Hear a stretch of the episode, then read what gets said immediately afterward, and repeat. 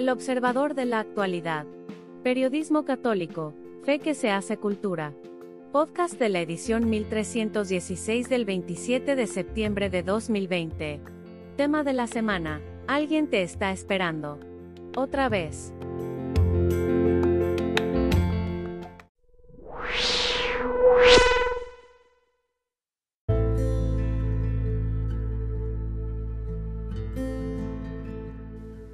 De camino, por el de la voz Jaime Septién. Volver al templo. Mi mujer y yo hemos sido respetuosos y obedientes a las indicaciones tanto de las autoridades civiles como de nuestro obispo sobre el coronavirus y las medidas que hay que tomar para evitar contagiar a otros y ser contagiados. Después de un buen tiempo, coincidiendo con el mensaje del Vaticano, hemos vuelto a la vida sacramental, un bálsamo enorme nuestra parroquia celebra confesiones al aire libre, expone el Santísimo en el atrio, tiene todas las normas de higiene y de distancia, y distribuye la comunión, celebra misa con el aforo permitido y fomenta la comunidad. Esto es lo importante. El católico sin comunidad puede perderse en la nada. La oración personal es tan importante como la comunitaria. El pan de la Eucaristía es un pan que se parte y se comparte donde dos o más estén reunidos en mi nombre. Un filósofo no católico, el coreano Byung-Chul Han, acaba de publicar un libro que tiene que ver con el llamado del Papa a través del cardenal Sara para volver al templo. Se llama La desaparición de los rituales. En un lenguaje propio de la filosofía moderna, Han nos dice que la desaparición de las prácticas simbólicas que nos ligan a la comunidad y que anteponen la salud física, el rendimiento financiero, el miedo al otro y la distancia, son una profanación de la vida. Los seres humanos necesitan un lugar fiable, para nosotros el templo, en el cual instalar un hogar, una comunidad y llevar a cabo una práctica ritual, de nuevo, para nosotros, el santo sacrificio de la misa. No se trata de volver a la normalidad para producir, ganar, tener, apoderarse, sobrevivir yo y nada más que yo. La tormenta que hizo caer el maquillaje, eso no lo dice Han, lo dice el Papa Francisco, nos obliga a sacar del mal común, el coronavirus, un bien común, una vida en que los demás están incluidos, una genuina solidaridad y una concepción de ayuda mutua. Necesitamos la comunidad. De ahí viene la parroquia y de ahí viene el celebrar lo que creemos. Los primeros cristianos son nuestro ejemplo. Lástima que hayan tenido que pasar una serie de catástrofes, una pandemia, para darnos cuenta. Recupero el dicho popular, no hay mal que por bien no venga. Fundar la esperanza, camino a la Eucaristía y verdad de la Iglesia.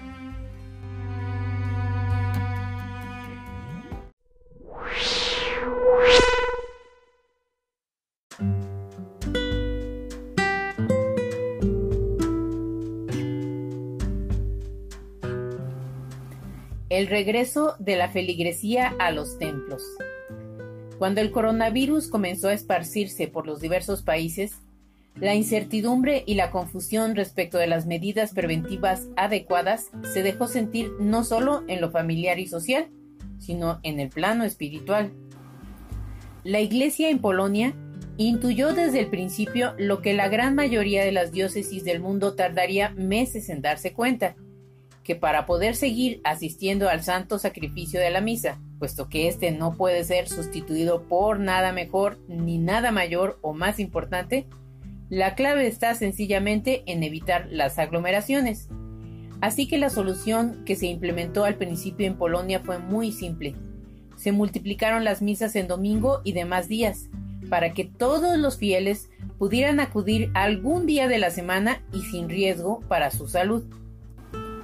Decía Monseñor Stanislav Gadecki, presidente de la Conferencia Episcopal de Polonia, es impensable que no oremos en nuestras iglesias, pues así como los hospitales curan las enfermedades del cuerpo, las iglesias sirven para curar las enfermedades del alma. Sin embargo, muy pronto Polonia tuvo que cancelar esas misas por imposición gubernamental. Pero en otros lugares, en Italia por ejemplo, La Iglesia ordenó la supresión de las misas mucho antes de que las autoridades civiles consideraran que ya era necesario hacerlo.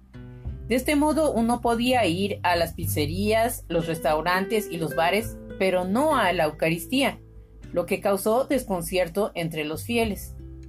Entre los propios clérigos del mundo se notaba desacuerdo. Por ejemplo, algunos ordenaron que en Lourdes las fuentes de agua curativa fueran cerradas por miedo al coronavirus, mientras que otros obispos y sacerdotes lamentaron este signo de falta de fe.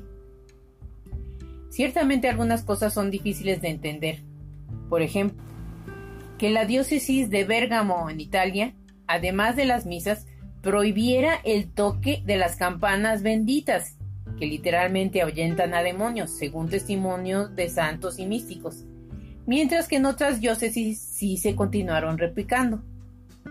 Por su parte, el arzobispo de Salzburgo, Austria, Franz Lackner, se quejó de que hubiera católicos que le enviaran cartas molestas porque anhelaban regresar a misa, y más bien vio como positiva la prohibición eucarística porque podría contribuir a un mayor anhelo por Jesús.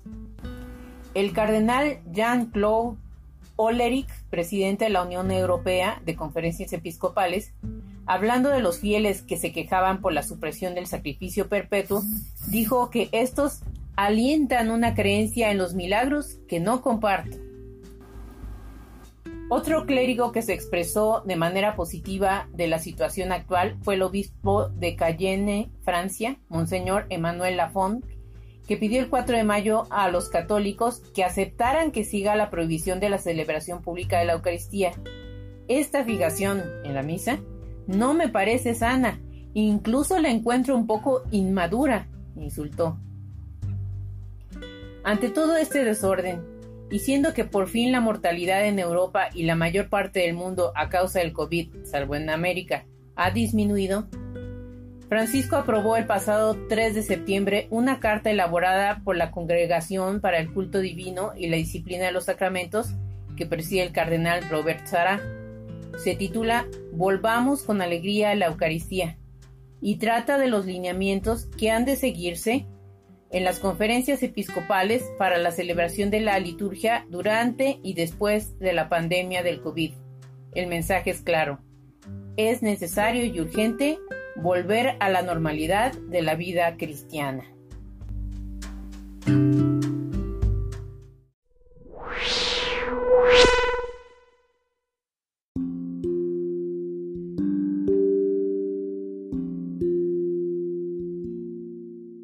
Presencial, con prudencia pero sin miedo.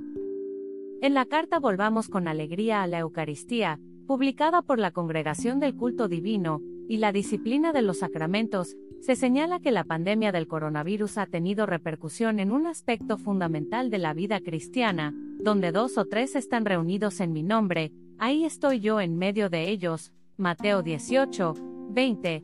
Perseveraban en la enseñanza de los apóstoles, en la comunión, en la fracción del pan y en las oraciones. Los creyentes vivían todos unidos. Hechos 2, 42 y 44. Así, la enfermedad afectó la dimensión comunitaria de la Iglesia. También menciona la carta que los cristianos de los primeros siglos, apenas gozaron del derecho a la libertad de culto, se apresuraron a edificar lugares que fueran domus dei et domus ecclesiae, donde los fieles pudieran reconocerse como comunidad de Dios, y que, por eso, la casa del Señor supone la presencia de la familia de los hijos de Dios. Mas señala que en la emergencia pandémica ha surgido un gran sentido de responsabilidad, por lo que obispos y sus conferencias territoriales han llegado hasta la suspensión prolongada de la participación de los fieles en la celebración de la Eucaristía, razón por la cual la Congregación para el Culto Divino y la Disciplina de los Sacramentos está profundamente agradecida con los obispos. Y llama, en cuanto las circunstancias lo permitan, a retornar a la celebración de la liturgia, particularmente de la Eucaristía. Se agradece la labor de los medios de comunicación que transmitieron la misa, pero se advierte que ninguna transmisión es equiparable a la participación personal, o puede sustituirla. La importancia de regresar. La carta Volvamos con Alegría a la Eucaristía, firmada por el cardenal Robert Sara, señala lo siguiente. Más las transmisiones de la misa por televisión, radio o internet, corren el riesgo de alejarnos de un encuentro personal e íntimo con Dios, que se ha entregado por nosotros no en forma virtual sino real. Más Dios ha dicho, el que come mi carne y bebe mi sangre habita en mí y yo en él, por lo que este contacto físico con el Señor es vital, indispensable, insustituible. Para promover un rápido y seguro retorno, la congregación del culto divino y la disciplina de los sacramentos sugiere algunos principios y sugiere algunas líneas de acción para promover un rápido y seguro retorno a la celebración de la Eucaristía.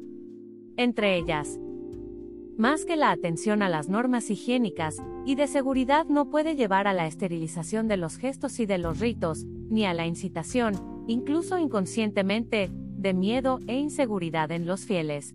Más los obispos deben cuidar, de forma prudente pero firme, que la participación de los fieles en la celebración de la Eucaristía no sea reducida por parte de las autoridades públicas a una reunión y que tampoco se le equipare con alguna forma de agregación recreativa, más también se recuerda que las normas litúrgicas no son materia sobre la cual puedan legislar las autoridades civiles, sino solo las competentes autoridades eclesiásticas.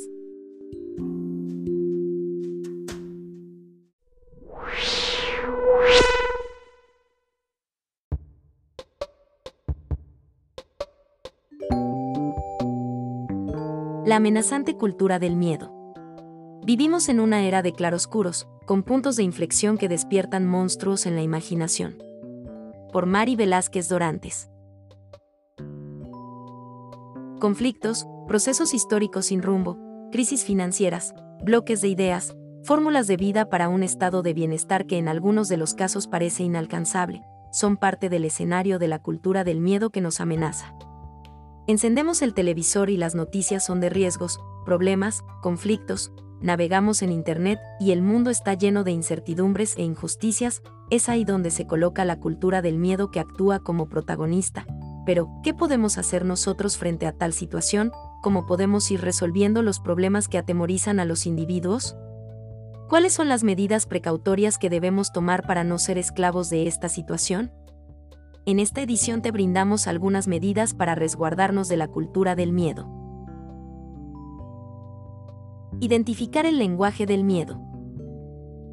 En los últimos años hemos sido testigos de una cultura del miedo que avanza como una amenaza y el primer paso para frenarla es identificar, es saber que nos están hablando con una filosofía del miedo, cómo lo podemos hacer.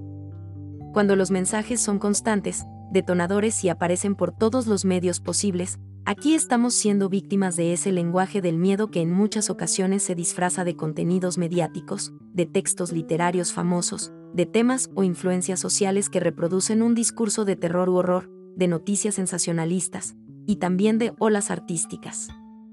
El lenguaje del miedo ataca la sensibilidad, se estandariza en las conversaciones, parece estar lleno de argumentos convincentes y en realidad no tiene nada sólido. Provoca una atmósfera de nerviosismo y de forma global propaga el miedo. Evitar el recurso de la violencia. Muchos de los miedos sociales no han sido a causa de situaciones naturales, sino todo lo contrario, están sujetos por el cordón de la violencia, la impunidad, la injusticia social, y se alimentan de la inestabilidad política o de las circunstancias culturales de cada región. La violencia ha entrado en la cultura popular y en los bienes de consumo, se ha privilegiado una vida negra y lúgubre, con escenarios deprimentes y tristes, entre los que se destaca una apología de la violencia y un deseo constante por imitar formas de vida.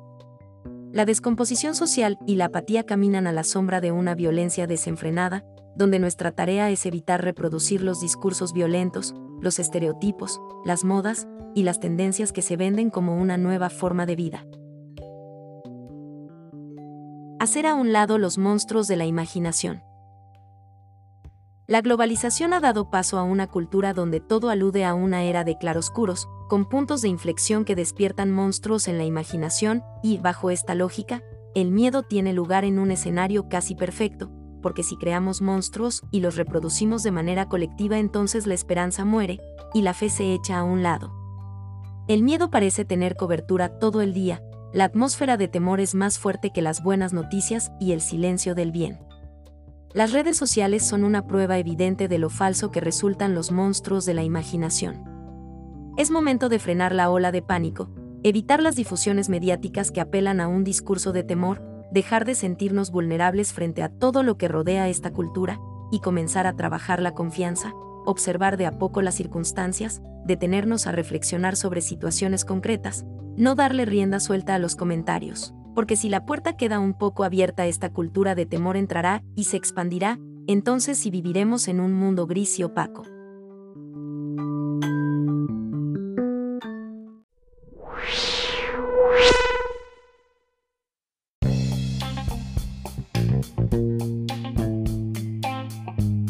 El prestigio es la mejor recomendación.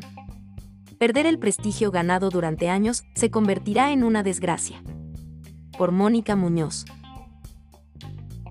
En estos tiempos que corren, en los que tantos pequeños negocios han cerrado y la forma de vender ha cambiado, es necesario analizar cuidadosamente qué es lo que ha hecho que algunos comercios hayan crecido, porque, ciertamente, desde que no se puede salir con toda libertad a consumir en tiendas de autoservicio, restaurantes, lugares de esparcimiento, etc.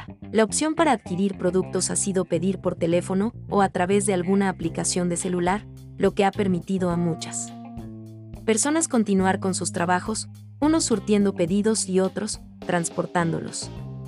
Lo cierto es que, lo más importante es ofrecer un buen servicio, que tenga a los clientes satisfechos y que les genere deseos de compartir su experiencia con otros. Esto es, dar una valiosa recomendación que hará que el proveedor del producto sea conocido por más clientes potenciales. Por eso, no hay que menospreciar el poder de las redes sociales, que también han crecido exponencialmente durante los últimos meses. Al respecto, la encuesta nacional sobre disponibilidad y uso de tecnologías de la información en los hogares 2019, presentado por el Instituto Nacional de Estadística y Geografía, INEGI, indicó que la cantidad de personas que usan Internet en México es de 80.6 millones. Esto representa 70.1% de la población de 6 años o más, de los cuales el 95.3% lo hace a través de celulares. Otro dato interesante es que poco más del 90% de los usuarios son jóvenes de entre 18 y 24 años. Este año, con eso de las clases en línea, seguramente las cifras han incrementado, esperemos a que el INEGI nos informe. Sin embargo, podemos darnos cuenta de lo importante que es estar al día en el tema de las tecnologías de información, pero algo más que los propietarios de negocios deben afianzar es el servicio al cliente, porque hay algo que no pasará de moda, y esto es el prestigio, que será, después de todo, la mejor recomendación para lograr la preferencia del público, aunado a la oferta de productos de calidad y precio razonable. Por eso, perder el prestigio ganado durante años se convertirá en una desgracia para cualquier negocio, y esto, que cuesta tanto tiempo y esfuerzo construir, se puede perder en muy poco y por varios motivos, como dar menos mercancía por el precio pagado, tal como vender litros o kilos incompletos o de menor calidad que la anunciada, o bien, maltratar la mercancía y entregarla como si se encontrara en buenas condiciones. Engañar al cliente por ganar unos pesos puede destruir una relación comercial añeja. Eso le pasó a una persona cercana. Pidió a domicilio algo de carne y pollo de la carnicería en la que tenía muchos años comprando. Al recibir la mercancía, no se molestó en revisar nada, confiando en que siempre le surtían bien sus pedidos. La sorpresa llegó al momento de cocinar, la carne era la mitad de lo que había solicitado y el pollo estaba echado a perder. El reclamo fue inútil, así que decidió cambiar de carnicería. Triste decisión, sobre todo porque quedó en entredicho el buen nombre del lugar y el de sus propietarios. Otro caso es el de una gasolinera que tiene mala fama porque siempre sirven litros de menos. Además del daño a la economía de la clientela, hay que agregar que el robo sigue siendo pecado y delito. Abusar de la confianza de la gente no puede traer nada bueno a quien pretende sostener un negocio, por eso, es mejor ser honestos con lo que se vende y conservar a los buenos clientes, porque la competencia crece día a día y fácilmente se puede encontrar quien proporcione productos semejantes, con la diferencia que un buen trato puede hacer en la adquisición del producto deseado. Y cuidado, porque si la noticia comienza a correr por las redes sociales, nada podrá hacerse para recuperar la credibilidad. Así que, a cuidar el prestigio se ha dicho.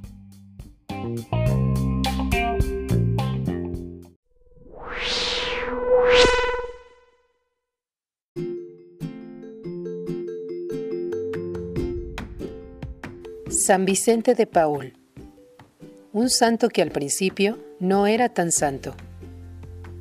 Por Antonio Escobedo. Este domingo 27 de septiembre celebramos a San Vicente de Paul. Nació el 24 de abril de 1581 dentro de una familia de campesinos. Vivían en la aldea de Puy, un pueblito al suroeste de Francia, no lejos de España. Vicente no es de esas personas que llegan a la santidad desde su infancia. Dios lo fue moldeando lentamente. De hecho, aunque tenía un buen corazón, desde joven quería ser sacerdote para salir de la pobreza.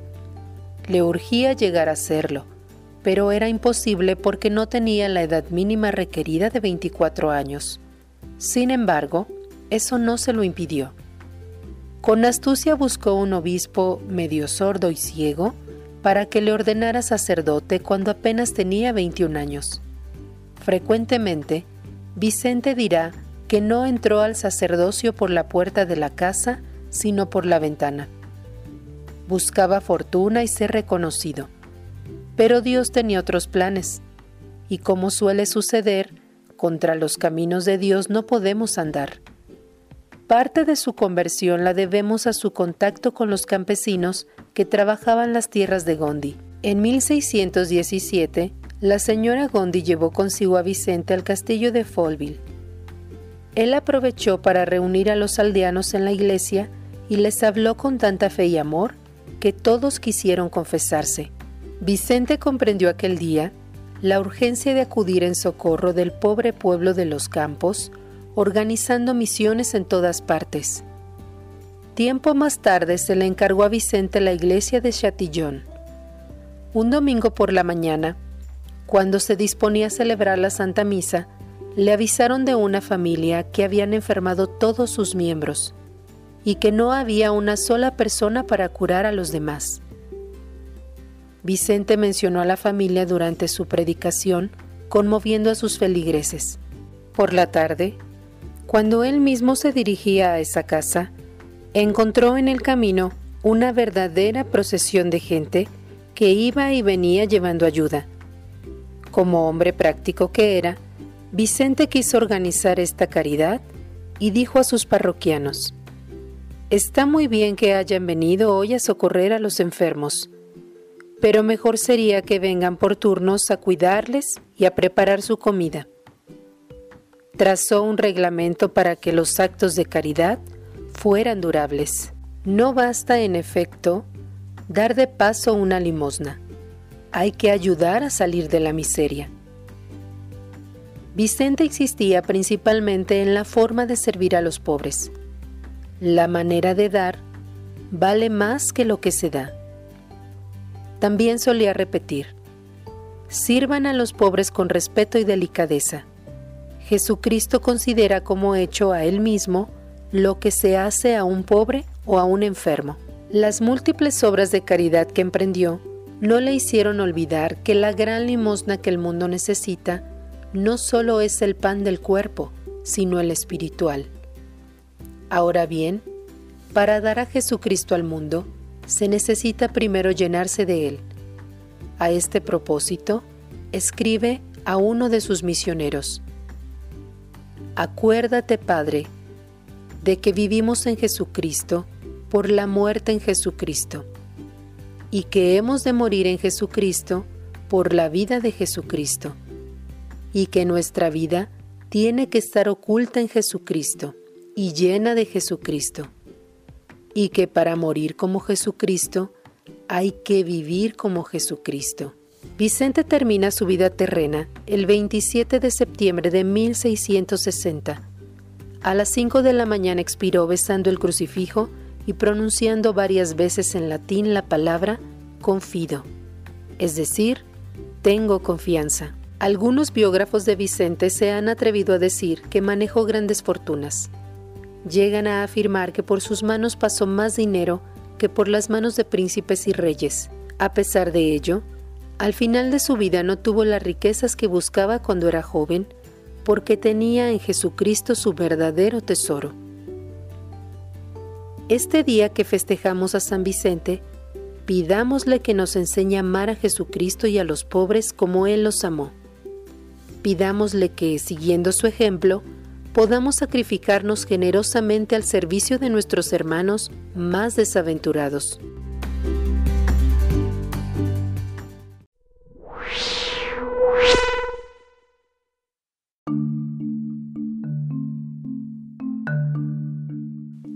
Tripas de fraile por Tomás de Híjar Ornelas. Agustín de Iturbide, de la exaltación al escarnio, es la columna de esta semana y tiene un epígrafe del músico Héctor Berlioz.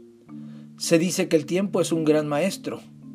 Lo malo es que va matando a sus discípulos. Bórrese del recinto de la Cámara el nombre del primer contrarrevolucionario Agustín de Iturbide, ejecutado en Padilla en cumplimiento de un decreto del Congreso General.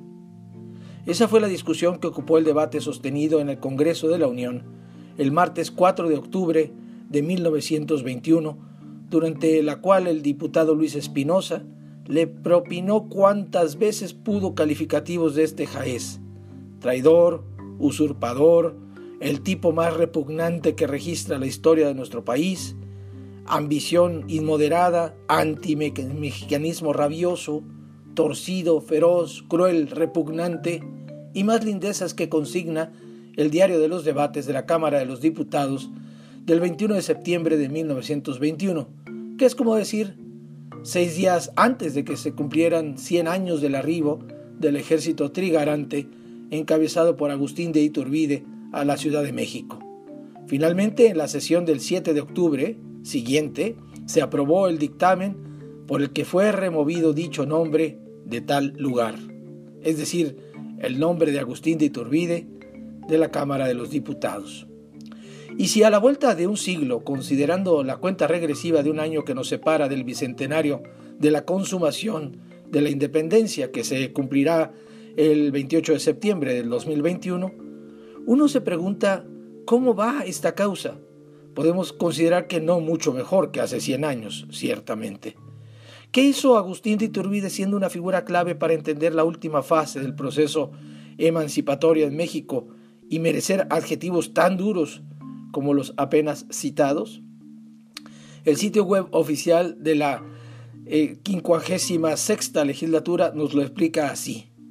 Eso se debió a que tras el derrocamiento de la corona española, este, es decir, Iturbide, se proclamó primer emperador constitucional de México y ordenó la disolución del primer Congreso Constituyente. Tiempo después, ante el triunfo de las fuerzas antiimperialistas, Agustín de Iturbide reinstaló dicho Congreso y éste decretó la nulidad del imperio. Y en esencia nos narra en qué condiciones sigue ante la historia pendiente el caso, quiérase o no, de uno de los fundadores del Estado mexicano, que tuvo ante sí la oportunidad de consumar la independencia de México hace poco menos de dos siglos, pero también el defecto de echarse a cuestas una tarea sin tomar en cuenta que sus malquerientes no eran los diputados del Congreso, sino los intereses de la Unión Americana. Y sobre todo, la vuelta de página que la historia dio desde 1789, la caída del antiguo régimen que adjudicaba al soberano facultades omnímodas sobre sus súbditos. Agustín de Iturbide no merece los calificativos que en su tiempo le endilgó el diputado Espinosa, tampoco la afrenta que fue borrar su nombre del muro de honor del Congreso de la Unión, ni tampoco la omisión o trato con pincitas que le sigue cicateando la historia patria. Fue un hijo de su tiempo, hizo cuanto estuvo a su alcance para acomodarse a las circunstancias. No ultrajó, robó, dispuso de la autoridad a su antojo. No se le puede acusar de nepotismo ni de corrupción. Eso sí, no tuvo la visión y la cachaza para sortear una tarea por demás abrumadora y menos teniendo a la puerta un contendiente que tenía ya bien calculado lo que consumaría a la vuelta de pocos años, segregando del territorio de México más de la mitad para ensanchar el propio ni para saber que el antiguo régimen ya había dado de sí. Que sigamos atorados en capítulos viscerales del pasado y todavía con alientos de anacrónica beligerancia, no deja de ser una manifestación poco madura, ni hablar, y que los despojos humanos de Agustín de Iturbide yazgan en un lugar sagrado y no en la hoy embadurnada columna de la independencia de la Ciudad de México, no le deshonra ni le hace injusticia a su memoria, le reivindica desde la fe en la cual murió.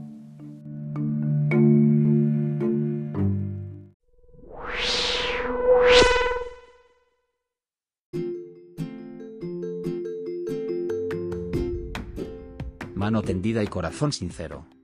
Por Mario Di Gasperín Gasperín. El Papa Francisco anuncia una nueva encíclica, ahora sobre la fraternidad humana. Anhelo siempre buscado y nunca cumplido. Está, sin embargo, en el corazón del Evangelio, es Evangelio. Si Jesús rehusó mediar entre los hermanos litigantes por la herencia, hizo, en cambio, una severa advertencia sobre la avaricia. La primera experiencia humana de convivencia fraterna terminó en tragedia. Caín y Abel no nacieron en el paraíso, sino en tierra hostil, sometida al pecado, que comenzó a regarse con sangre fraterna, preludio de los ríos que habrían de enrojecerla traspasando fronteras y naciones. Desde entonces siempre todo homicida es fratricida. Dios le dio al homicida otro hermano, como oportunidad de reconciliación y perdón. La sangre fraterna, para que no manche las manos, tiene que circular primero en el corazón humano. Esa fue la tarea que llevó, sobre corazón y hombros, Abraham, nuestro Padre en la fe, ser bendición, mediante su descendencia, para todas las naciones. Descendencia suya somos los cristianos, los judíos y los musulmanes. Tarea inmensa que el Concilio Vaticano II sacó a la luz, y que recoge el Papa Francisco con intensidad. Cuando asiló a migrantes, no hizo distinción entre religiones. Recibió a judíos y palestinos en su casa de Santa Marta, y peregrinó hasta la casa del gran imán de Al-Azhar para firmar la declaración de Abu Dhabi e invitar a todas las personas que llevan en el corazón la fe en Dios, a trabajar juntas para lograr la inmensa gracia que hace hermanos a todos los seres humanos. Este documento del Papa Francisco y del gran imán, Ahmad al-Tayeb, es el pedestal de la nueva encíclica papal. Las repercusiones tras la advertencia severa de Francisco, no hay alternativa, o construimos el futuro juntos, o no hay futuro, abundan.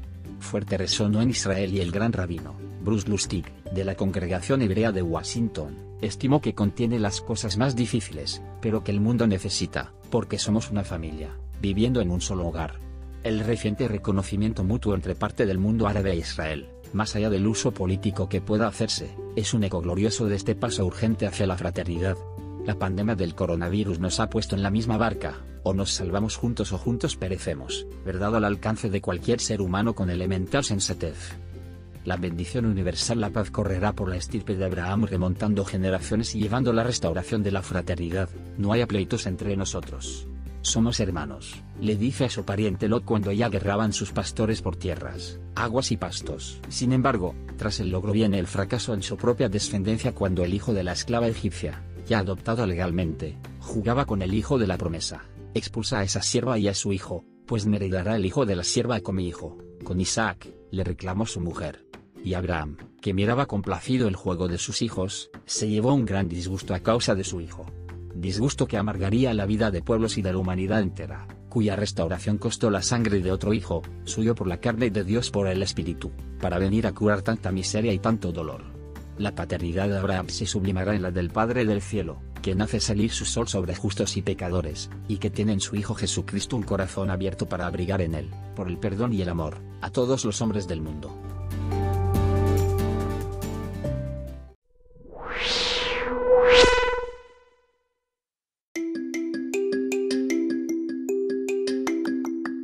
El Observador en Radio.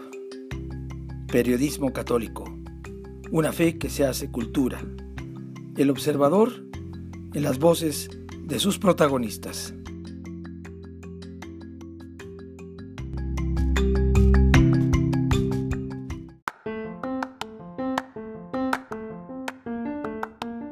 Gracias por escucharnos.